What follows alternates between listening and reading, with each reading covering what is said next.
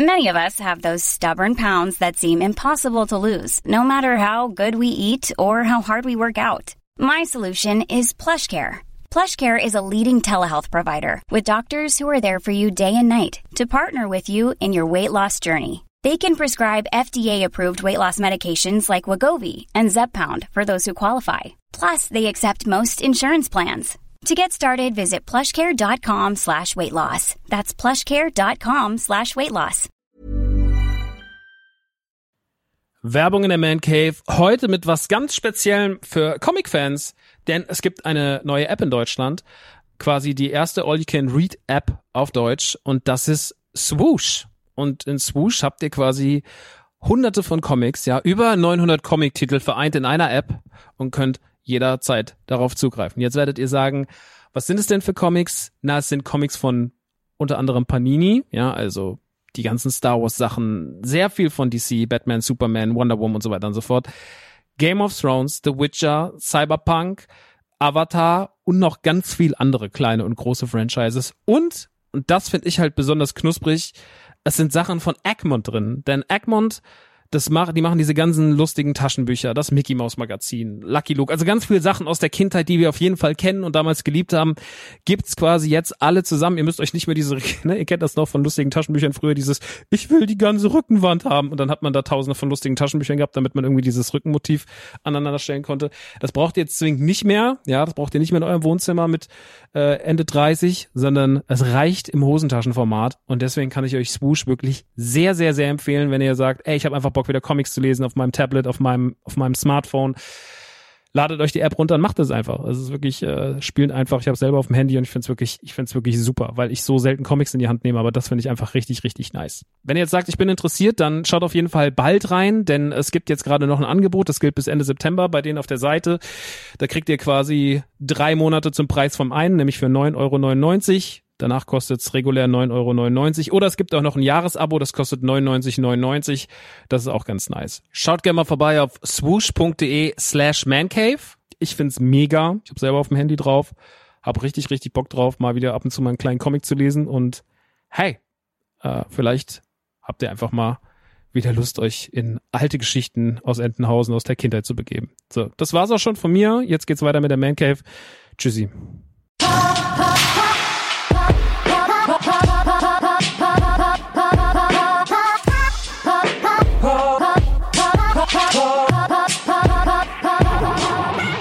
Hey, listen! Äh, hier ist eure Navi, Maxi. Wir reden heute über den neuen Ghostbusters Trailer, über den Movies That Made Us und über einige kleine, schöne Indie-Games. Yeah!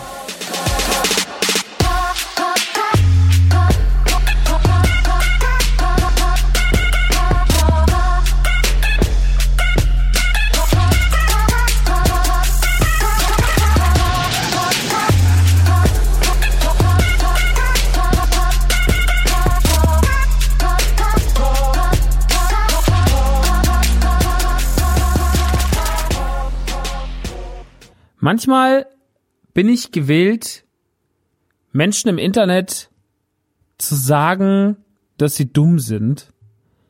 Und dann frage ich mich, wie sagt man einem dummen Menschen, dass er dumm ist? Wie sagt man, oder wie macht man einem tauben Menschen klar zu verstehen, dass er taub ist? Das ist wirklich schwierig. Und deswegen lässt man's. deswegen nimmt man da lieber einen Podcast auf über sein Leidenschaftsthema, über sein Herzthema. Und damit herzlich willkommen und hallo zu dieser nicht so videospiellastigen Ausgabe. Heute geht's um ganz viel, oder nee, so viel auch nicht, aber so ein bisschen Krimskrams. Ähm, es geht um The Movies That Made Us. Wir haben ja letztes Mal über The Toys That Made Us geredet, jetzt reden wir über The Movies That Made Us. Ähm, wir reden über den Ghostbusters Trailer, der jetzt ganz frisch das Licht der Welt erblickt hat und wir reden über einige Indie-Games, wie zum Beispiel Lonely Mountain Downhill oder Lonely Mountains Downhill, ich weiß gerade nicht, und The Tourist, ähm, das neue Spiel von Shinnen aus Deutschland. Dazu aber gleich mehr. Jetzt aber erstmal äh, hallo und herzlich willkommen.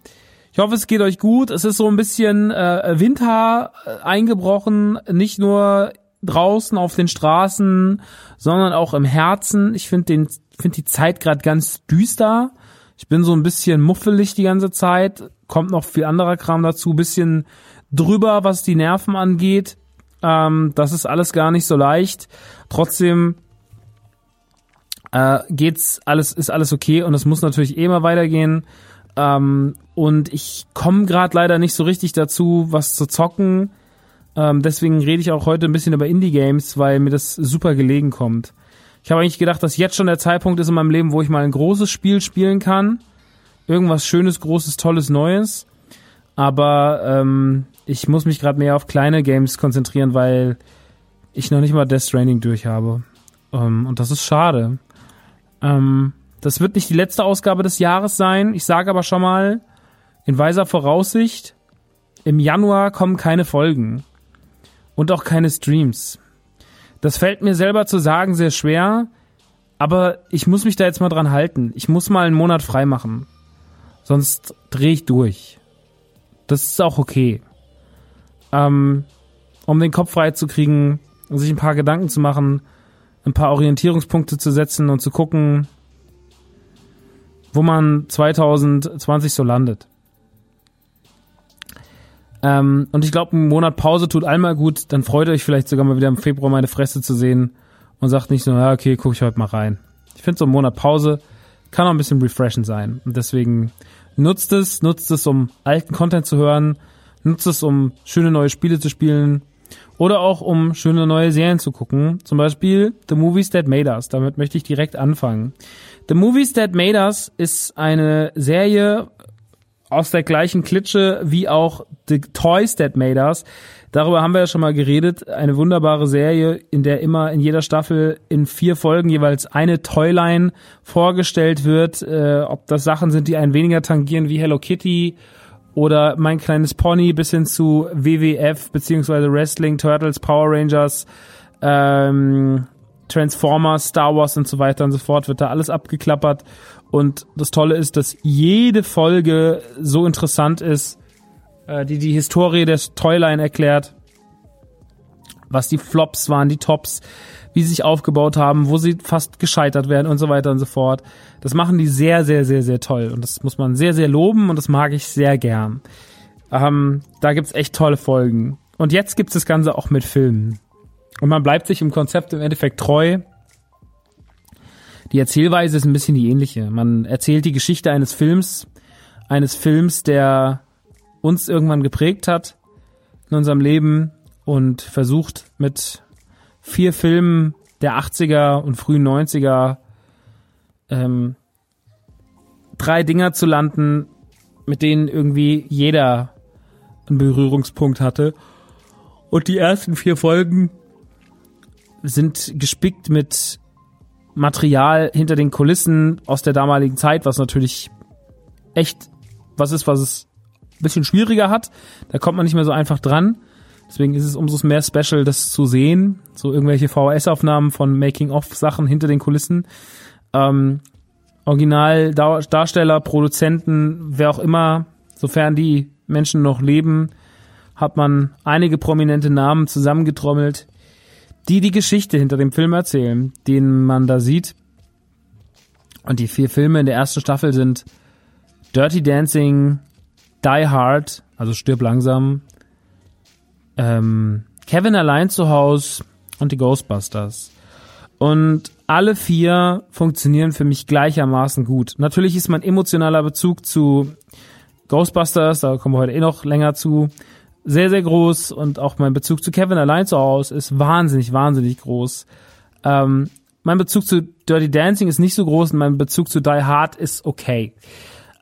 Aber alle Folgen haben mich überzeugt. Dirty Dancing hat mich wirklich beeindruckt, hat wirklich Spaß gemacht zu gucken und hat mir vor allem eine Sache gemacht, endlich mal dieses Laster Dirty Dancing nicht gesehen zu haben, nachzuholen und sich darauf zu freuen. Und ich freue mich wirklich darauf, Dirty Dancing bald zu gucken, weil es einfach mich überzeugt hat, dass ich das sehen will. Ich will jetzt, ich kenne jetzt die Geschichte eines Films, den ich noch nicht gesehen habe und auch wenn der mich in meinem Leben null tangiert hat und mir das alles egal war, so hat mich doch diese Doku so emotional berührt, dass ich sie sehen möchte. Und fand das einfach irgendwie spannend. Das gleiche gilt für Die Hard, der ich zwar total ansprechend finde, aber warum weiß ich auch nicht. Warum mir dieser Fehler passiert ist, aber irgendwie ist Die Hard nie auf meinem, ich habe den nie gesehen. Ich weiß nicht, warum dieser Film auf meinem Pile of Shame ist. Ich kann es euch ehrlich gesagt nicht sagen. Äh, es gibt keine Antwort dafür. Es ist mein Genre, es ist äh, mein Schauspieler, beziehungsweise mein Schauspieler in meiner Zeit, also in der Zeit, wo ich ihn am liebsten sehe. 80er, 90er hat's, äh, Hudson, Hudson Hawk, wollte ich schon sagen, Bruce Willis. Ähm, hat natürlich auch Hudson Hawk ist natürlich auch ganz toll. Ähm, ist ein geiles Genre. Alan Rickman ist drin. Ähm, ich ich liebe das Videospiel. Ich kenne alles um die Story herum. Wieso ist dieser Film an mir vorbeigegangen? Ich habe keine Ahnung. Ich weiß nicht, wie der auf meinem Pile of Shame landen konnte, aber der ist wirklich auf meinem Pile of Shame. Das fühlt sich wirklich riesig Pile of Shamig an. Ähm, der dritte Film ist Kevin allein zu Hause mit einer irren Geschichte, mit einem irren Setbau ähm, großartiger Film, der Macaulay Culkin zu einem Weltstar gemacht hat, zum größten Kinderstar, der gefühlt jemals lebte, äh, der danach auch leider dann ähm, eine soziale Kurve nach unten hingelegt hat. Aber darum geht's auch nicht. Es dreht sich alles nur um den Film, es dreht sich nur um den ersten Teil, es werden die Nachfolger werden gar nicht angesprochen. Es geht um ähm, die Geschichte hinten dran, hinter den Darstellern, Joe Pesci ist ein großes Thema, den wir auch gerade in Irishman wieder sehen. Ähm, und so weiter und so fort. Ist wirklich geil. Es macht mega Spaß, das zu gucken. Und alle Filme überzeugen und natürlich überzeugt auch Ghostbusters, der auch sogar Dan Aykroyd, äh, der dann da ist. Ivan Reitman ist da, äh, der Vater von Jason Reitman, der jetzt den neuen Ghostbusters dreht gerade oder gedreht hat, der jetzt gerade den finalisiert. Und ähm, ja, ist ein Riesending, ist eine Riesendoku und muss ehrlich sagen, äh, das macht alles sehr, sehr viel Spaß. Wenn ihr The Toy Step Maders geliebt habt und wollt euch kleine, schöne 45-minütige Dokus über eure Lieblingsfilme reinziehen oder Filme, von denen ihr nicht dachtet, dass eure Lieblingsfilme sind, dann ist das super. Und wenn euch Sachen, die ihr vielleicht nicht so richtig geil fandet, endlich mal schmackhaft gemacht bekommen wollt, dann ist es richtig, richtig schön. Und deswegen ist es von mir eine große, große Schauempfehlung. Schaut euch doch mal The Movies That Made, auf Net Made Us auf Netflix an. Das ist wirklich sehr, sehr liebevoll, sehr, sehr schön, ähm, mit Humor, mit emotionalen Momenten. Ich habe das Gefühl manchmal, also wenn ich jetzt den Kritikpunkt suchen müsste, ich habe das Gefühl, hier wollen sie manchmal ein bisschen sehr diesen emotionalen Moment rauskitzeln. Ich meine, es ist natürlich da eigentlich viel einfacher als jetzt bei Toys, weil man halt natürlich gerade Filme, die in den 80ern gemacht wurden, da lebt nicht mehr jeder. Ja, Harold Ramis ist tot bei Ghostbusters, äh, Patrick Swayze ist tot bei Dirty Dancing, Alan Rickman ist tot bei äh, Die Hard. Und natürlich ist es einfach, darüber zu reden, äh, das emotional darzustellen. Aber ich finde es manchmal ein bisschen erzwungen. Manchmal finde ich es ein bisschen erzwungen. Und ich finde es schade, dass sie aufgrund der Rechte aber das ist dann wieder so ein rechte Ding, oder wo ist meine Wasserflasche? Äh, das ist so ein rechte Ding, dass sie es nicht geschafft haben, original Soundtracks einspielen zu dürfen, dass das Ghostbusters-Team zum Beispiel nur ganz, ganz kurz läuft oder sowas. Das ist aber natürlich, kann nichts, Movies That Made Us kann da nichts für, das liegt bei den Verlagen, das liegt bei den Labels und daran, wie Bürokratie in Plattenfirmen manchmal nervt und äh, weil auch dann die Gebühren wahrscheinlich sehr hoch sind. Ist natürlich, äh, wenn Time of My Life nicht richtig angespielt werden kann, sehr, sehr, sehr, sehr schade, weil es natürlich ein ganz wichtiger Punkt in dem Film ist oder auch die Musik von John Williams in äh, Kevin allein zu Hause. Aber das sind kleine Minuspunkte, weil wir kennen diese Filme und äh, wir lieben diese Filme und die funktionieren auch äh, ohne die Musik. Also die funktionieren nicht, als die Filme würden ohne ihre Musik nur spärlich funktionieren, aber sie funktionieren zumindest auf dem Niveau, dass man sagen kann, äh, die Doku funktioniert. Und das finde ich schön und das macht Spaß und deswegen große Schauempfehlung von mir. Guckt doch mal rein in äh, The Movies That Made Us. In The Movies That Made Us spielen die Ghostbusters eine sehr, sehr wichtige Rolle. Diese wichtige Rolle haben sie auch in meinem Leben, denn sie waren die erste und eine der größten Lieben der Popkultur, die ich je gespürt habe. Bis heute. Und äh, Ghostbusters-Fan zu sein, ist eine tolle Sache, weil man zwei sehr, sehr schöne Filme hat. Man hat eine sehr, sehr tolle Cartoon-Serie, die Real Ghostbusters aus dem Ende der 80er, verbunden mit einer tollen Toyline. Man hat wahnsinnig viel gutes Merchandise, gute Merchandise-Ideen. Man hat generell sehr viel schöne Ideen in den zwei Filmen, in der Serie. Aber man hat auch viel Leid. Man hatte andere Serien, die nicht so gut funktioniert war, haben. Man hat viel Schrott am Merchandise. Und man hat einen Reboot-Film von 2016, der der Marke Ghostbusters nicht im Ansatz den Glanz geben konnte, den es verdient hätte. Es war ein Ghostbusters ist ein wahnsinnig mit Samthand an, Samthandschuhen angefasstes Franchise. Ähm, viele Jahre gewesen. Die Fans wollten Ghostbusters 3 mit aller Macht. Ähm, der Streit hinter den Kulissen, der vor allem auch von Harold Ramis versus Bill Murray ausging, sorgte dafür, dass es nie dazu kam, äh, den Film nochmal Originalbesetzung zu sehen. Ähm, so musste das Videospiel herhalten, was vor gut zehn Jahren, was wir ja auch schon besprechen haben vor ein paar Ausgaben, was dann rauskam äh, vor gut zehn Jahren und nochmal Fans richtig krass begeistert hat und sozusagen ein bisschen der inoffizielle Ghostbusters 3 war oder der naja, halboffizielle Ghostbusters 3, ähm, ohne den Titel zu tragen, aber Ghostbusters The Video Game war ja dem der Experience Ghostbusters nochmal in der Konstellation zu sehen am nächsten und das einzige, was man nochmal nach Ghostbusters 2 hatte, ähm, mit den Originalstimmen und den Originalfressen, die man dann halt in Videospielform sehen durfte. Und in der Hinsicht war das schon eine gute Sache. Ähm, deswegen auch hier an dieser Stelle nochmal das Remaster von vor paar Monaten, wenn man das nicht gezockt hat, äh, das Original, dann ist es auf jeden Fall ein Hingucker wert, auch wenn ich die Umsetzung nach wie vor für lieblos halte. Ähm, das macht aber nichts. Das ist immer noch ein gutes Spiel. Ähm, ja, und dann kam Ghostbusters 2016 und ähm, der Unmut war groß. Ich am Anfang, ich habe auch damals schon direkt mein Problem gehabt mit der Frauenbesetzung ähm, vor fünf, sechs Jahren. Das lag natürlich nicht daran, dass ich ein sexistischer Drecksack bin, sondern das lag daran, dass für mich natürlich die Ghostbusters in erster Linie mit den vier Jungs zusammenhingen und mit den Jungs. Also nicht jetzt mit irgendwelchen Jungs. Ich sage, es ist ein Männerthema, sondern ich finde, Ghostbusters ist für mich Ray Stance, Winston Sedmore, ähm, muss mal kurz meinen Penis richten, Peter Venkman und ähm, Igen Spangler. Und wenn die Ghostbusters nicht von diesen vier Typen vertreten werden, dann finde ich es immer ein bisschen schwierig. Deswegen mochte ich auch die Extreme Ghostbusters nicht damals. Äh, das war nicht mein Ding, weil für mich waren die Cartoon Ghostbusters das Heiligste auf der Welt und äh, ich habe da wirklich meine Probleme mit gehabt. Über die Jahre entwickelt man sich und ich habe mich mit der Ghostbusters Frauenidee eigentlich irgendwann angefreundet, musste den Kompromiss natürlich für mich im Kopf eingehen, weil ich gesagt habe, ja, wie gesagt, es ist für mich einfach eine, ein schwieriges Thema, dass überhaupt irgendjemand neu besetzt wird in diesem Film. Aber es geht ja nicht anders. Dann will ich mich jetzt, will ich nochmal einen Ghostbusters-Film in meinem Leben, das, der vielleicht was Gutes mit sich bringt. Kann ja alles passieren. Oder will ich die Arme verschränken? Und ähm, ich habe dann mich für die erste Variante entschieden, habe gesagt, yo, was auch immer da kommen mag, ich äh, öffne mich dafür und äh, habe mit aller Macht versucht, diesen Film zu mögen.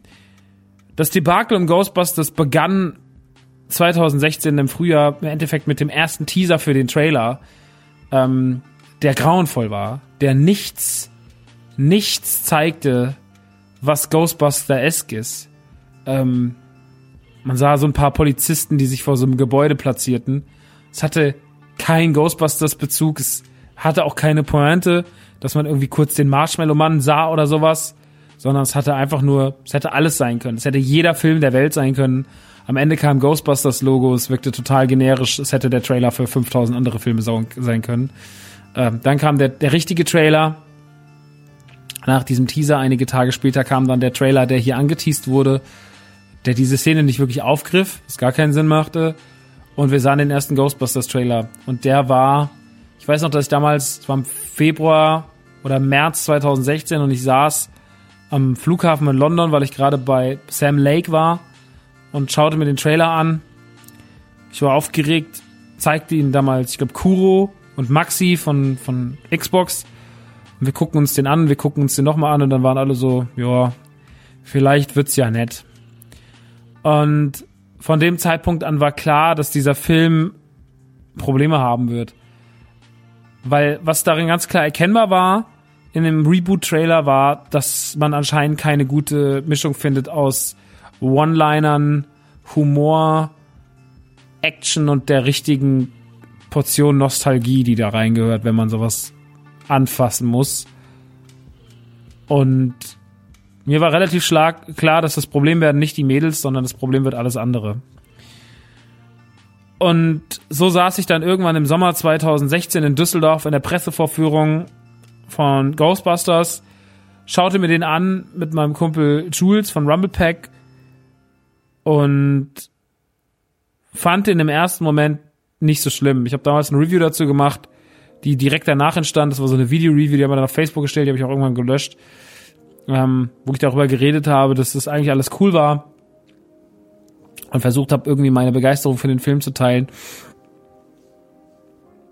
Und mit aller Macht äh, gewollt habe, dass es funktioniert für mich. Weil jetzt hatten wir einen Ghostbusters-Film und es war nicht so schlimm, wie alle erwartet hatten. Ich meine, nach dem Trailer war ja das Internet wirklich Riot und, die Leute haben den Trailer so sehr gehasst. Ähm, also es war ja der schlecht bewerteste Trailer auf YouTube lange Zeit. Ähm, ich glaube, dann kam Infinity War, der Trailer raus von God, Call of Duty. Auch nicht gerechtfertigt im Übrigen. Super gutes Spiel gewesen. Ähm, aber der Ghostbusters Trailer war wirklich schlecht und der zweite war auch schlecht und der Ghostbusters Film an sich war eine Aneinanderreihung von Kompromissen, die man eingehen musste, wenn man den okay finden wollte. Er war nicht gut geschrieben, er hatte keinen geilen Klimax, er war nicht besonders spannend, er hat durch unnötige Albernheiten, die nicht so gut platziert waren wie in dem Original Ghostbusters Film und auch teilweise ganz schön unten rum, erzeugte er immer wieder, wenn er gerade mal die Möglichkeit hatte, Atmosphäre zu erzeugen, hat das verpasst. Ähm, er hatte altbackene Gags, er hatte übertrieben geschriebene Figuren, wie zum Beispiel Chris Hemsworth, der als Janine Gegenstück war. Also er war sehr simpel ähm, und sehr erste ideenmäßig geschrieben und er war gelinde gesagt eine Enttäuschung. Das war er einfach. Ghostbusters 2016 bleibt ein Stich ins, ein, ein aus Kilometern hat man es sehen können, aber es blieb trotzdem am Ende ein Stich ins Herz. Ich habe den Film oft geguckt, ich habe den bestimmt viermal gesehen. Ich habe echt versucht, das alles für mich irgendwie gerade zu biegen. Aber manchmal muss man akzeptieren, dass es nicht funktioniert. Das ist so wie die letzten drei Folgen von Game of Thrones aus Staffel 8. Manchmal muss man akzeptieren, dass es nicht funktioniert. Und ähm, manchmal hat man das. Und danach, der Film ist natürlich gefloppt, der Film lief sehr, sehr schlecht. Er hat am ersten Tag diese unfassbar fiesen Tweets, auf, im, wo die Leute Collagen gemacht haben, wo Leute alleine im Kino saßen. Leute saßen am, am Release-Tag in manchen Kinosälen alleine und haben Ghostbusters geguckt, weil niemand andere den sehen wollte und niemand auch mit den Personen, die dahin sind, den sehen wollte. Die sind alleine in diesen Film.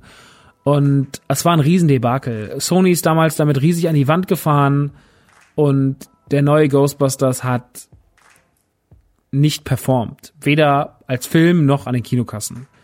Und die alle Ideen, die damit zusammenhingen und dieses erzwungene Ende und diese ganzen Sachen, das alles wurde eingestampft und man wollte es irgendwie vergessen. Der Film geriet relativ schnell in Vergessenheit. Man hat ihn da noch mal in ein paar Blu-ray-Varianten rausgebracht, damit man noch irgendwie ein paar Euro mitnimmt. Äh, er ist dann auch auf Netflix gelandet. Aber im Großen und Ganzen war Answer the Call, der Ghostbusters 2016 Reboot-Spaß mit Mädels leider eine mittelmäßige Katastrophe. Und sorgte so ein bisschen dafür, dass man dachte, na ja, wahrscheinlich ist das Thema Ghostbusters bei uns allen durch. Das Thema Ghostbusters wird nach dieser Geschichte kein es wird nicht mehr fruchten, da wird nicht mehr viel mit passieren.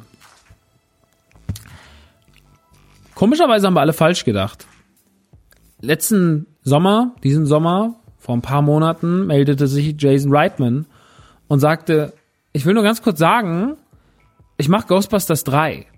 Jason Reitman ist der Sohn von Evan Reitman, der dafür verantwortlich ist, dass Ghostbusters 1 und auch 2, auch wenn auch einige Leute nicht mögen, ich liebe den sehr, ähm, Ghostbusters 1 und 2 großartige Filme sind. Der mit diese Franchises ausgearbeitet hat und der dafür gesorgt hat, dass das geil ist. Ähm, Jason Reitman hat ein paar geile Filme gemacht, darunter Juno. Und Jason Reitman war nicht so amused, dass Ghostbusters 2016 so war, wie er war, weil nicht nur, weil er Ghostbusters-Fan war, seit Kind auf, er ist damit groß geworden, sein Vater hat ihn diese Marke, ähm, hat ihn mit dieser Marke aufwachsen lassen, sondern auch aus Fansicht war er einfach traurig und das Erbe seines Vaters war beschmutzt. Also hat sich Jason Reitman gesagt, das müssen wir ändern. Ich schreibe einen neuen Ghostbusters-Film. Er kommt, er wird jetzt gedreht. Ach, und hier ist schon mal der erste Teaser. Und der erste Teaser macht eigentlich all das richtig, was der erste Teaser oder der erste Trailer 2016 versäumt hat. Er gibt dir Mucke, er gibt dir Effekte, er gibt dir Ecto 1 und das ist das, was er dir gibt. Und mehr tut er gar nicht. Man sieht nur eine Kamerafahrt in eine alte verlassene Scheune. Wir sehen ein wehendes Laken. Wir hören die Original Ghostbusters Musik, also auch den. Ich rede jetzt nicht vom äh, Ray Parker Jr. Song, sondern ich rede von äh, Sachen, die man auch so auf dem Ghostbusters Soundtrack im Hintergrund hört. Dieses mysteriöse, äh, ich weiß nicht, wie der Song heißt, genau jetzt vom Soundtrack, aber es gibt diesen einen äh, mysteriösen äh, Gruselsong und der läuft dann da und äh, alles ist geil und man sieht den Trailer, den Teaser und ist so, ja, fett. Und ich habe immer so ein bisschen beobachtet über Jason Reitmans Instagram, was gerade so passiert. Und Jason Reitman hat so ein bisschen, so ein bisschen durchscheinen lassen, was da passiert. Er hat natürlich aufgrund der Auflagen von Sony und auch aufgrund natürlich des No Spoilers nicht viel zeigen können, aber alles, was man sah, war geil, weil man gemerkt hat, zum Beispiel gab es ein Bild von einem Stoppschild auf seinem Instagram und dieses Stoppschild ist voll gesch geschleimt. Ähm, und drunter stand ähm, nach einem Hausrezept auf Englisch, nach äh, irgendwas Home Recipe. Und das fand ich alles so schön, weil ich mir dachte, der geht da mit der richtigen Liebe dran. Und mein Gedanke, den ich von Anfang an hatte, war, naja, die haben nichts zu verlieren. Und wenn sie diesen Film machen, scheint das sehr wohl überlegt zu sein. Weil du machst nach dem Debakel nicht nochmal einen Ghostbusters-Film. Und zu sagen, wir machen den offiziellen Ghostbusters 3, das heißt, wir vergessen jetzt einfach mal das Reboot von 2016. Wir müssen das auch nicht abtun als unfassbar schlechten Film, aber es war nix, es hat nicht funktioniert. Schuster, bleib bei deinen Leisten, geh einen neuen Weg. Wie dieser Weg aussehen soll, weiß keiner. Ähm, aber mach es. Und lassen wir uns doch einfach mal überraschen, was passiert. Und jetzt ist es soweit. Ähm, die Liebe, die ich von der ersten Sekunde an aus Jason Reitmans Richtung gesendet bekommen habe als Konsument, spitzte sich zu mit Bildern vom Set etc. Irgendwann war der Dreh dann vor fünf, sechs, sieben Wochen war der galt der Dreh als abgeschlossen und ähm, alles ist im Kasten und jetzt machen wir das Ding fertig. Und heute am 9. Dezember 2019 bekamen Ghostbusters-Fans das, was sie verdienen. Sie bekamen den neuen Ghostbusters-Trailer. Im englischen Ghostbusters Afterlife, im deutschen Ghostbusters Legacy, warum auch immer. Und es gab nur am Freitag schon das erste Plakat, da sieht man, wie der Ecto 1 durch ein Maisfeld fährt. Und ich war schon ziemlich, ziemlich aufgeregt, weil es war so ein bisschen lose klar, was passieren wird. Also, ähm, der Ecto 1, äh, beziehungsweise nein, der Ecto 1. Der Ecto 1 fährt alleine los und will die Welt erkunden. Die Geschichte spielt nicht in der Stadt, sie spielt nicht in New York. Sie spielt im kompletten Gegenteil, sie geht nach Oklahoma.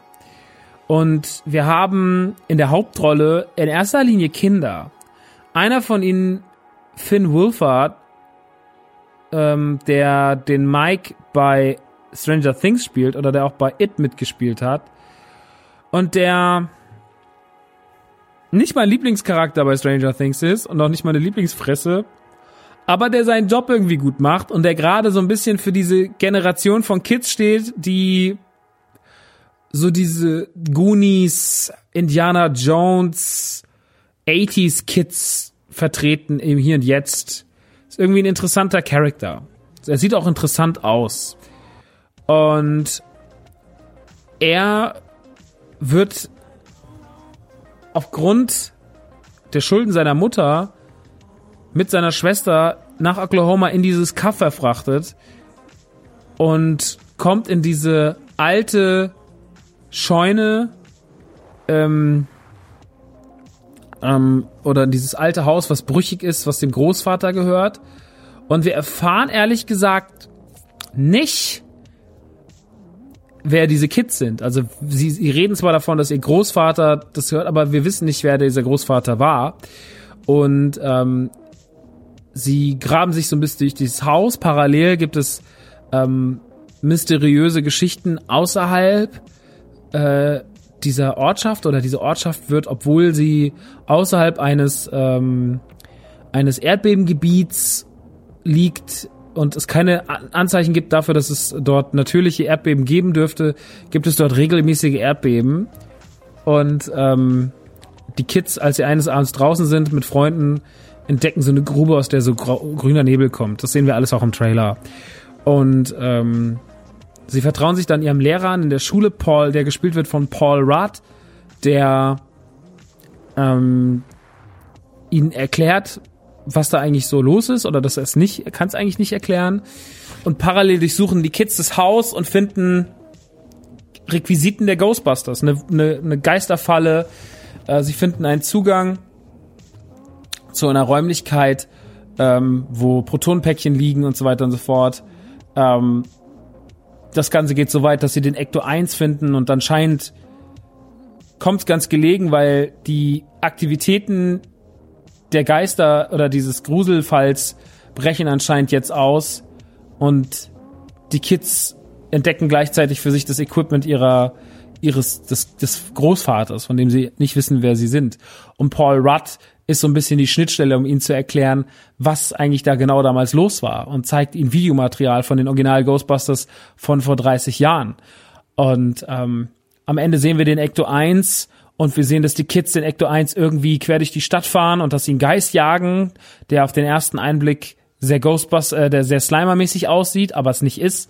Ähm, und dann ist der Trailer vorbei mit einem lauten Ecto 1 Sirenengeräusch. Und der Trailer geht zu Ende und man hat Tränen in den Augen und Gänsehaut und denkt sich so, warum nicht drei Jahre früher? Warum nicht drei Jahre früher? Warum, warum? Aber vielleicht müssen diese Debakel sein, um genau das zu machen. Ich habe heute viel Unmut im Internet gelesen und viele dieses Franchise braucht keiner mehr und warum müsst ihr neue, neue Marken auspacken, alles macht mich sauer und viel, viel alte Männersachen. Auf die ich antworten könnte, aber auf die ich keinen Bock mehr habe zu antworten. Das, was ich als Einleitungssatz meinte. Ich erkläre es lieber hier, weil ich kann es nur hier erklären. Es bringt nichts, mich hinzusetzen und 20 Leuten im Facebook zu schreiben, was mit, was, warum ihre Ansicht nicht richtig ist. Ähm, dieser Trailer, wo fange ich an? Dieser Trailer geht natürlich, zeigt uns, dass man einen Schauplatzwechsel gemacht hat. Dieser Schauplatzwechsel ist nicht meine erste Wahl, muss ich ehrlich sagen. Dieses ländliche, dörfliche Oklahoma. Aber will ich jetzt nochmal New York sehen? Will ich nochmal alles in New York erleben oder will ich was anderes sehen? Ich glaube, ein Neuanfang, sie gehen ja weg wie in einem Neuanfang. Und vielleicht ist es der metaphorische Neuanfang, den diese Story braucht, um ein bisschen die Dinge auf Reset zu setzen, wegzugehen von der Feuerstation in New York. Ohne dass wir wissen, ob sie vielleicht nicht doch auftaucht, dass sie nicht doch nach New York reisen oder was auch immer. Wir wissen nichts. Wir wissen gerade nur, es, sie müssen dahin, es findet dort statt und dort beginnen zumindest die Anfänge dieser Kids. In der Hauptrolle sind Kids. Kids sind seit ein paar Jahren ein gern gesehenes Stilmittel in zwei ganz großen Grusel-Franchises, in Stranger Things Eins meiner Lieblingsfranchises überhaupt der letzten Jahre. Und in It. Ähm, beide auch mit Finn, mit Finn. Wolfhard, Wolfskin, Wolf, Wölfchen mit Finn. Ähm, und natürlich ist es anscheinend gerade angesagt. Aber ich finde nicht, dass es sich anfühlt wie eine Kopie. Es fühlt sich null an wie eine Kopie. Also, da hat sich gestern diese Mall im neuen Trailer von Wonder Woman 1984 ein bisschen mehr danach angefühlt. Aber auch dem Film kreide ich das nicht an. Dass er sich manchmal wie Stranger Things angefühlt hat im Trailer. Ähm, weil es am Ende ein ganz anderer Film, ein anderes Genre ist und man beruft halt auf 80er-Thematik. Ich finde nicht, dass sich der Ghostbusters Trailer irgendwie wie Stranger Things guckt. Ich finde, er hat starke Abenteuer-Vibes, er hat Vibes von den Goonies, er hat ganz starke Goonies-Vibes, er hat, und ich finde Goonies und Stranger Things viel weiter auseinander, als das oft betitelt wird. Ich finde, er hat mehr Goonies als Stranger Things Vibes. Er hat leichte Indiana Jones Vibes. Und vor allem hat er Ghostbusters Vibes. Und wisst ihr, was an dem Trailer so genial ist? Darauf zu achten, was er alles nicht macht. Er zeigt uns zum Beispiel keinen richtigen Geist. Wir sehen einen Geist, der blau ist, der mehrere Arme hat. Die Gerüchteküche sagt schon länger, es sei ein Geist namens Mancha, ähm, der sozusagen der neue Slimer sei. Man sieht, dass er vier Arme hat, darin sehen und dass er blau ist. Deswegen sehen wir auch auf jeden Fall, dass es nicht Slimer ist. Äh, das sieht man aber nur, wenn man Pause drückt. Und wenn man näher rangeht, dann sieht man ein blaues, vierärmiges Geisterlein, was man aber noch nie in seiner Gänze sieht. Das wird uns nichts gezeigt. Generell sieht man noch gar keine Geister. Man verzichtet erstmal auf die Geister. Man verzichtet darauf, obwohl wir alle wissen, dass die neuen Ghostbusters mitspielen, äh, die alten Ghostbusters irgendwie noch zu sehen sein werden. Also Bill Murray, Dan Aykroyd und äh, oh, Mann, Alter, warum fällt mir das immer wieder entfällt mir das immer und immer und immer und immer und immer wieder. Das muss ich wirklich googeln, Alter. Das ist mir echt peinlich. Das ist mir peinlich. Der Mann hat schon meinen Namen gesagt.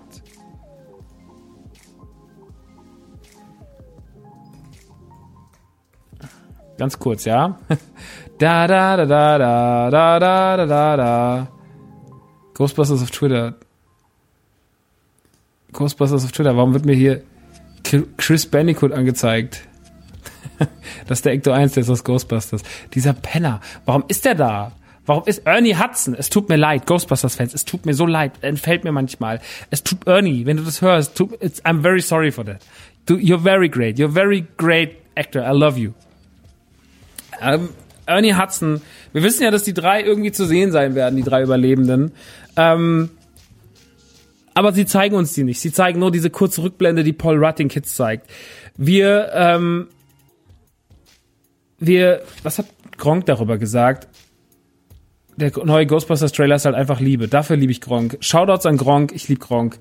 Ähm, ich mache jetzt aber hier zu, sonst reden wir noch weiter darüber, was andere Leute darüber gesagt haben. Und ich äh, möchte das, möchte meine eigene Liebe hier spreaden mit euch für diesen Trailer.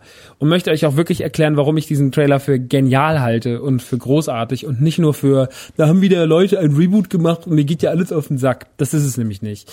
Ähm, ich, ich liebe, dass er nicht den Original Ray Parker Jr. Soundtrack drin hat, nicht mal im Ansatz, er wird nicht mal angedeutet.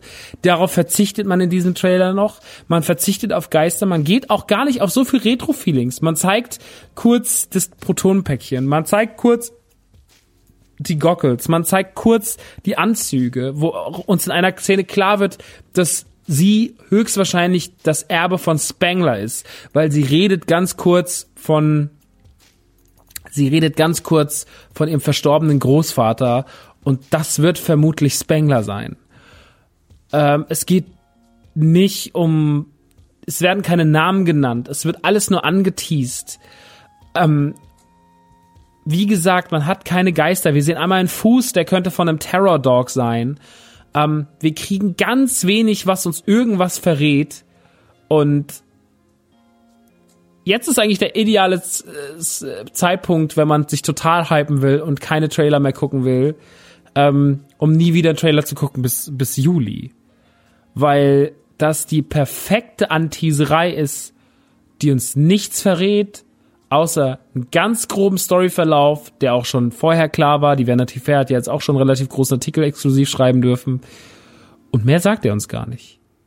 Es sind nur Häppchen, die man uns hinwirft. In einem neuen Szenario mit der richtigen Liebe für das Alte, aber nicht der eklige Fanservice, den man im 2016 der Ghostbusters mit der Brechstange rausgeprügelt hat, sondern das ist echte Liebe. Das ist die Handschrift von Jason Reitman, der gesagt hat, nein, wir machen alles besser.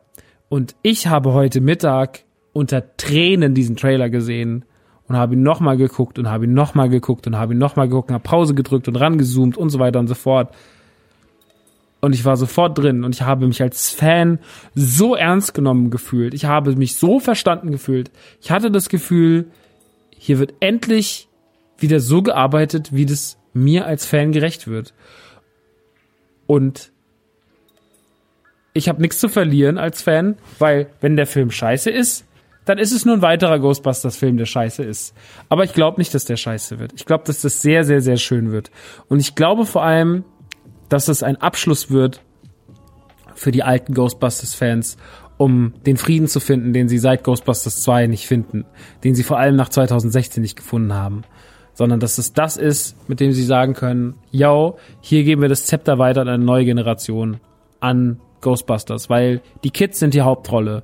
Und damit gehen sie auf jeden Fall ein Wagnis ein, weil hätten sie gesagt, sie machen neue Ghostbusters, sozusagen Rekruten, und die werden dann halt gespielt von jüngeren, freshen Schauspielern wie Paul Rudd. Ja, Paul Rudd wäre ja auch ein super Ghostbuster gewesen. Oder ähm, Chris Pratt oder sowas. Äh, Leute, die man definitiv mag, die Sympathieträger sind. Hätte man gesagt, die neuen Ghostbusters sind äh, Chris Pratt, ähm, was weiß ich, Kevin Hart, äh, Jack Black und Paul Rudd oder sowas, dann, dann wären alle gesagt, ja, okay, alles klar.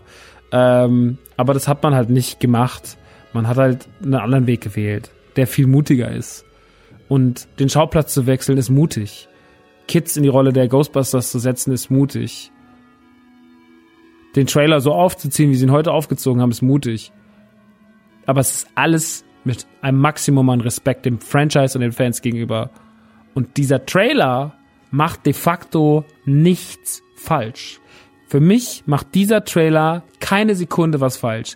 Ich muss das nicht mögen, aber ich muss zumindest respektieren als Zuschauer, dass das inszeniert, groß, also ist großartig inszeniert. Man merkt, dass das CGI noch ein bisschen flapsig ist an ein, zwei Stellen. Gerade wenn der Ecto 1 durchs Feld fährt, sieht man einmal, dass der Reifen aus dem also da, da ist ein Fehler auf jeden Fall, wenn man das Thema guckt, äh, mit der CGI. Der Trailer macht nichts falsch. Er sieht toll aus, er hat eine tolle Stimmung, er provoziert Gänsehaut, er spielt mit, äh, mit Retro-Gefühlen, aber mit der Nostalgie, aber nicht zu sehr. Er schafft Neues, er nimmt Altes, setzt es in einen schönen Kontext und erstmal jetzt zu diesem Zeitpunkt, heute hier, Mitte Dezember 2019, ein halbes Jahr vor Release, sieben, acht Monate vor Release, ist alles gut. Alles ist gut. Wir können uns freuen. Wir haben einen wunderschönen Trailer bekommen, der super viel richtig macht. Und wir haben da einen Mann sitzen, der diesen Film macht, der richtig Bock hat, was richtig zu machen. Der hat richtig Bock, das Erbe seines Vaters zu perfektionieren. Und darauf setze ich ganz große Stücke und ich liebe diesen Trailer. Und das Ganze, ich bin es leid, das Nostalgie und bla und immer nur das Schlechte ins Internet schreiben und auch wenn man es ordentlich formuliert, immer dieser Frust, dann schreibt jemand, ja, ich werde mir dann am Tag des Releases den Film nicht im Kino anschauen, ich werde mir an dem Tag das Original anschauen. Das schreiben Leute, die sind über 40. Die schreiben ins Internet wie Kinder, dass sie sich am Tag, wenn der neueste Ghostbusters ins Kino kommt, sie sich den nicht im Kino anschauen, sondern zu Hause auf Blu-ray den alten. Das schreiben Leute ins Internet. Mit 40. Seid ihr eigentlich komplett bescheuert, Alter? Habt ihr eigentlich einen Dachschaden? Seid ihr eigentlich so dumm geworden? Ihr frustrierten alten Leute. Das Film, Problem ist nicht der scheiß Film. Das Problem seid ihr, Alter. Wenn ihr euch zu Hause über sowas so sehr aufregen könnt, dann müsst ihr mal ganz kurz über ein, zwei andere Sachen nachdenken, bevor ihr euch schon wieder nur darauf schmeißt wie die Irren. Dieser Trailer ist großartig. Respektiert es. Ihr müsst den Film nicht mögen, aber respektiert, was euch da gezeigt wird und erkennt die Schönheit, die man euch da. Wieso öffnet, wieso muss, warum muss das so negativ sein? Warum kann man sich nicht einfach dem hinwerfen und sagen so, boah, geil. Warum muss ich jetzt schon wieder das, ja, will nicht in der Stadt. Ja, wollt ihr noch das dritte Mal den gleichen Film sehen? Wollt ihr schon wieder alte Männer, die einfach mit dem Auto durch New York fahren und irgendwie wieder irgendein Gemäldemonster jagen? Wollt ihr das oder wollt ihr vielleicht einfach was anderes sehen? Wie gesagt, meine erste Wahl ist jetzt auch nicht Oklahoma Feld. Aber das, was ich heute gesehen habe, macht mir einfach nur Bock. Das, ich habe richtig, richtig Bock drauf. Macht es. Macht's genauso. Das Ding wird geil. Mega Bock. Mitte Juli. Wir gucken, dass wir ein Screening machen mit Nukular. Alle drei Filme hintereinander. Ich habe so, so, so, so Bock. Lass es uns durchziehen. Ich durfte schon einen Blick werfen auf diverse Dinge, die rauskommen 2020. Alles wird richtig gemacht. Vertraut mir, wenn ich sage, sehr, sehr, sehr viel wird richtig gemacht. Ich sage es mit einem Lächeln. Es wird ein Tag kommen, da werden Dinge angekündigt, dann werdet ihr mir sagen, Max, hast du schon gesehen? Dann werde ich sagen, ich weiß, ich weiß schon sehr, sehr, sehr, sehr lange. Ich weiß sehr lange, sehr lange, was da, was da kommt. Und ja, als ich es gesehen habe, bin ich ausgerastet. Freut euch. Alles wird gut. Glaubt mir. 2020 wird das beste Ghostbusters-Jahr seit mindestens 20 Jahren. Sage ich jetzt einfach mal so. Believe that hype. Glaubt dem Papa. So. Ich möchte auch ganz kurz über ein kleinen, äh, kleines Indie-Aufgebot im Bereich Gaming reden. Ich habe natürlich nicht viel gezockt, habe ich ja vorhin schon gesagt. Das ist ein bisschen der die Winter, die, der Winterblues in mir nagt. Ähm, die Arbeit nagt. Der Autokino Adventskalender frisst mich wieder einmal auf und ähm, es macht mich, es macht mich rasend. Ähm, aber so ist es halt. Deswegen müssen kleine Videospiele zwischendrin her und äh, unter anderem The Tourist, äh, ein neues Spiel aus dem Hause, ähm, wie heißen die nochmal, Shinzi? Shin, Shinnen. Shinnen ähm, haben schon Fast Racing Neo Fast Remix gemacht äh, auf der Wii U und dann auf der Switch den Fast Remix Teil, der zum Release der Switch kam. Ähm, und das sind im Endeffekt Wipeout-Klone, F-Zero-Klone gewesen, die aber sehr, sehr gut funktioniert haben. So ein Future Racer, wie man sie gerade in den, in den 2000er Jahren gerne gemacht hat. Extreme G, F-Zero und so weiter und so fort. Und Shin hat damals einen sehr, sehr schönen Titel gemacht. Die sitzen in Deutschland meines Wissens nach und äh, jetzt haben sie, sie haben da noch ein anderes Spiel gemacht, das äh, weiß ich gar nicht mehr, das war so ein Puzzlespiel, da musste man die Balance, the Perfect Balance oder sowas, ähm, da musste man so Sachen anordnen, das habe ich nicht gezockt, habe ich mir nur vorher noch mal ein Video reingeguckt, reingezogen. Aber jetzt haben sie ein neues Spiel gemacht, The Tourist. Und The Tourist ist ein kleines, puzzeliges Adventure-Spiel mit ganz vielen Minigames, wo ihr ein Tourist seid, der auf einer kleinen Insel vorfährt und äh, ihr lauft in so eine Art Monolith rein und trefft dort einen alten Mann, der sagt, ah, du musst mir helfen, hier sind überall so kleine Rätsel versteckt auf verschiedenen Inseln und du musst mir verschiedene Steine bringen, vier Stück an der Zahl, ähm, dann geht hier was auf in dieser Höhle, bring mir bitte vier von diesen Steinen und dann reist ihr auf verschiedene Inseln, auf diesen Inseln müsst ihr nicht nur in verschiedene Rätsel reingehen und helfen, diese Steine zu besorgen und gegen diverse Monster kämpfen, sondern ähm, oder was heißt kämpfen, es ist eher so ein Ausweichspiel. Es gibt keine wirklichen Kämpfe in dem Spiel. Aber ihr müsst eigentlich in erster Linie auf diesen lustigen kleinen Inseln euch bewegen. Und das macht wirklich sau viel Spaß, weil ihr, also die Grafik ist isometrisch, ähm, die ist so von oben angeschrägt. Die Grafik ist in so 3D, aber so pixelig 3D ihr könnt es euch ein bisschen vorstellen wie ein wesentlich hübscheres Minecraft. Und ihr könnt die Kamera auch 360 Grad drehen und ihr könnt auch ranzoomen und rauszoomen. Und ihr steuert diesen kleinen Typen, der aussieht wie Felix Rick von, von Gameswelt. Und ihr reist auf verschiedene Inseln und auf jeder Insel ist was anderes. Auf einer Insel scheint ganz stark die Sonne, ist alles eher so ein rötliches Licht. Da ist so eine kleine Disco, da legt einer draußen auf, für den müsst ihr dann Platten besorgen. Hinten im Eck ist noch einer, bei dem könnt ihr Fußball spielen. Ähm, da könnt ihr Minispiele machen, dann ist noch so ein Goldgräber da. Dann geht's natürlich rein in diese riesigen Katakomben von dieser Höhle. Da müsst ihr dann diese, diesen, dieses, diesen Rubin, was auch immer finden, um dieses Licht zu aktivieren. Auf einer anderen Insel regnet es die ganze Zeit.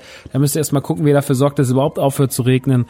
Ähm, eine Insel, da ist eine Disco, da könnt ihr tauchen gehen. Da gibt's ein ganz, ganz tolles Tauchlevel, ähm, wo ihr dann verschiedene kleine Rätsel lösen müsst, um an gewisse Sachen ranzukommen. Und so spielt ihr euch durch dieses Minigame mit ihr könnt surfen, ihr könnt tauchen, ihr könnt in einer kleinen Arcade verschiedene Spiele spielen. Die haben so Mini-Arcades drin, so ein F-Zero-Klon, ein All-Away-Klon und so weiter und so fort. Also es ist ganz, ganz, ganz, ganz niedlich. Es ist ganz klein. Es spielt sich, snackt sich ganz wunderbar nebenbei. Es ist wie perfekt gemacht für die Switch. Sieht zauberhaft aus. Es ist nicht besonders super anspruchsvoll, aber es ist auch nicht dumm. Es hat eine wahnsinnig schöne Atmosphäre. Es hat einen extrem schönen Soundtrack. Also es sind ganz viele tolle Songs drauf, wo ich wirklich sage, das hätte ich wirklich gerne auf Platte, weil ich das wirklich sehr, sehr, sehr gut finde, wie gut der Tourist-Soundtrack ist. Und wenn man dann so nach drei, vier Stunden irgendwie so alles gemacht hat und hat so das Spiel einigermaßen durch, ähm, dann bleibt ein sehr, sehr, sehr tolles, ruhiges Erlebnis zurück das nicht immer perfekt ist, manchmal ein bisschen unpräzise in der Steuerung, manchmal die Rätsel so ein Ticken nervig, manchmal muss man sich kurz orientieren, was man eigentlich jetzt machen muss. Das sind Kleinigkeiten.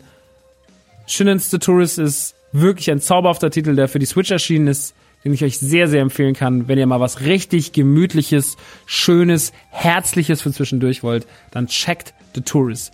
Der Look ist wirklich großartig, es spielt sich toll, es macht wirklich Spaß Große Empfehlung, The Tourist. Der Tourist aber mit T-O-U-R-Y-S-T. Also mit dem Y, nicht mit einem I. Und auch nicht The Terrorist, sondern The Tourist. Sehr schönes Spiel, checkt es aus. Ein wunderschönes Action-Adventure-Puzzle für die Switch. Ein anderes Spiel, was im Game Pass schon seit einiger Zeit stehend, stehend steht, ist Lonely Mountain Downhill. So eine Art ja, eine Art Trials, auch aus dem deutschen Studio tatsächlich, auch ein sehr eigensinniger Look. Erstmal alles sehr vereinfacht, sehr minimalistisch. Ihr seid ein Mountainbiker, der im Endeffekt nur einen Hügel runterfahren muss. Das klingt jetzt erstmal alles, naja.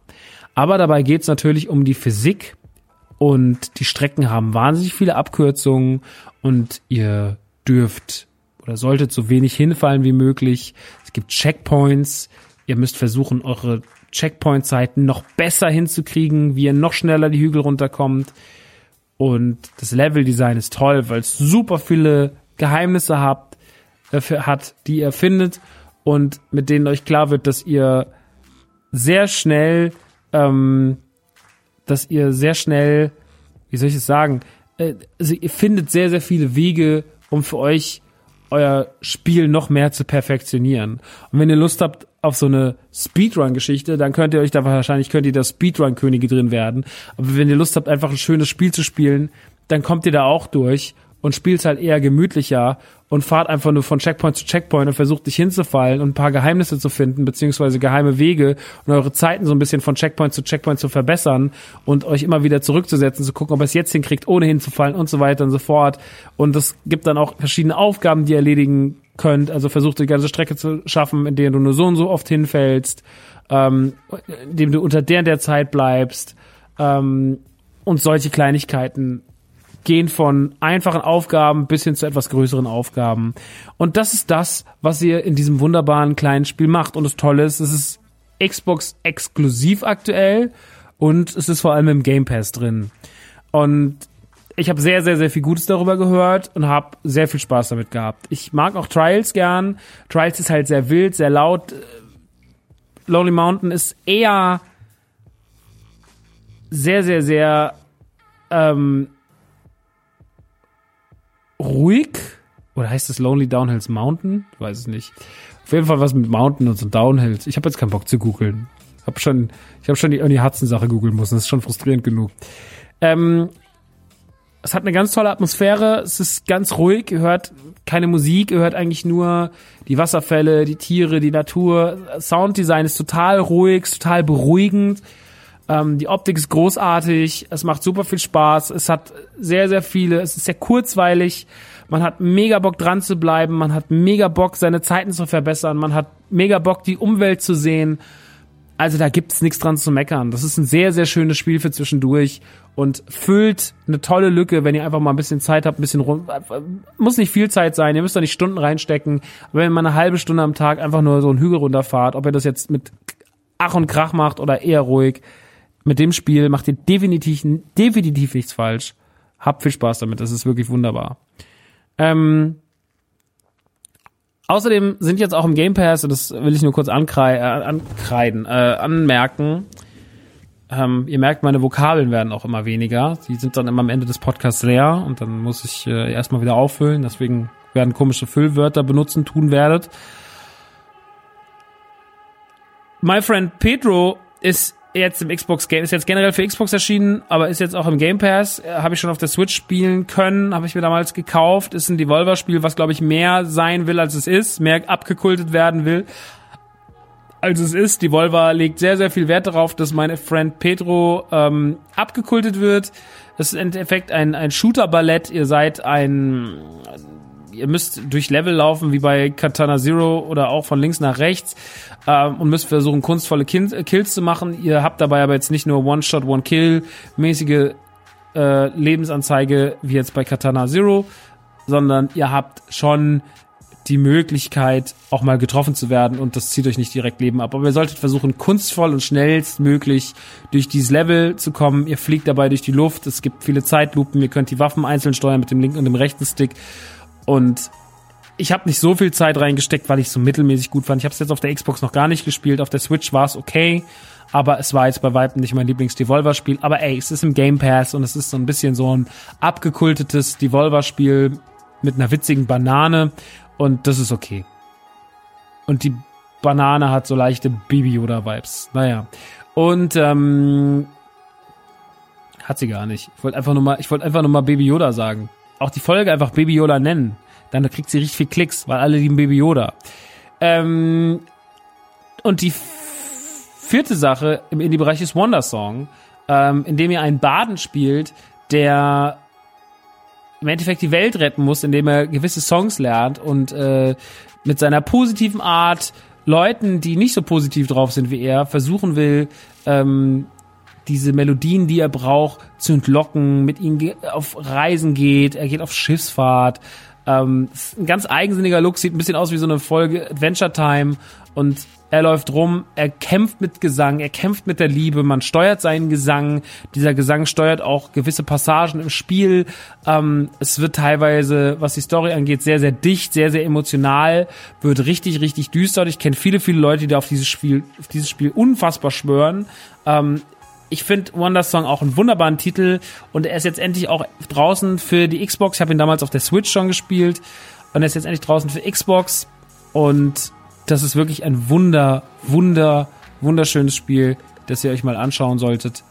Ich mag das sehr, sehr, sehr gern. Also diese drei Titel im Game Pass auf jeden Fall auschecken. Lonely Mountain Downhill oder Lonely Downhill Mountain oder Downhill Lonely Mountain. Keine Ahnung, scheißegal. Ihr findet es schon, das Fahrradspiel.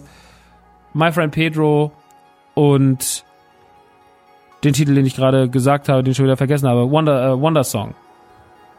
Und da habt ihr wieder mal drei richtig geile, wunderschöne Spielchen, kleine Spielchen für zwischendurch im Game Pass und The Tourist auf der Switch.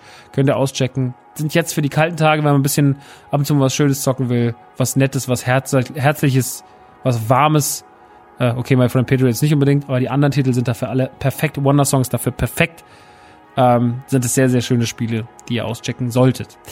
Ja, und damit ist eigentlich auch die ganze Geschichte schon hier abgehakt für heute. Wir machen noch einen Jahresrückblick, beziehungsweise ich bin noch die ganze Zeit am überlegen, wie wir das machen. Eigentlich ist es total albern, einen Jahresrückblick alleine zu machen, weil es war jetzt so, eigentlich habe ich ja dieses Jahr schon alles gesagt. Ne? Also dieses Jahr habe ich eigentlich da gesessen und habe gesagt, so, ey Leute, pass mal auf, ganz ehrlich, ähm, das und das Spiel ist gut, das und das Spiel eigentlich der Jahresrückblick, wenn ihr euch alle Podcasts nochmal anhört. Ich würde trotzdem noch mal ganz über meine zehn Spiele des Jahres reden.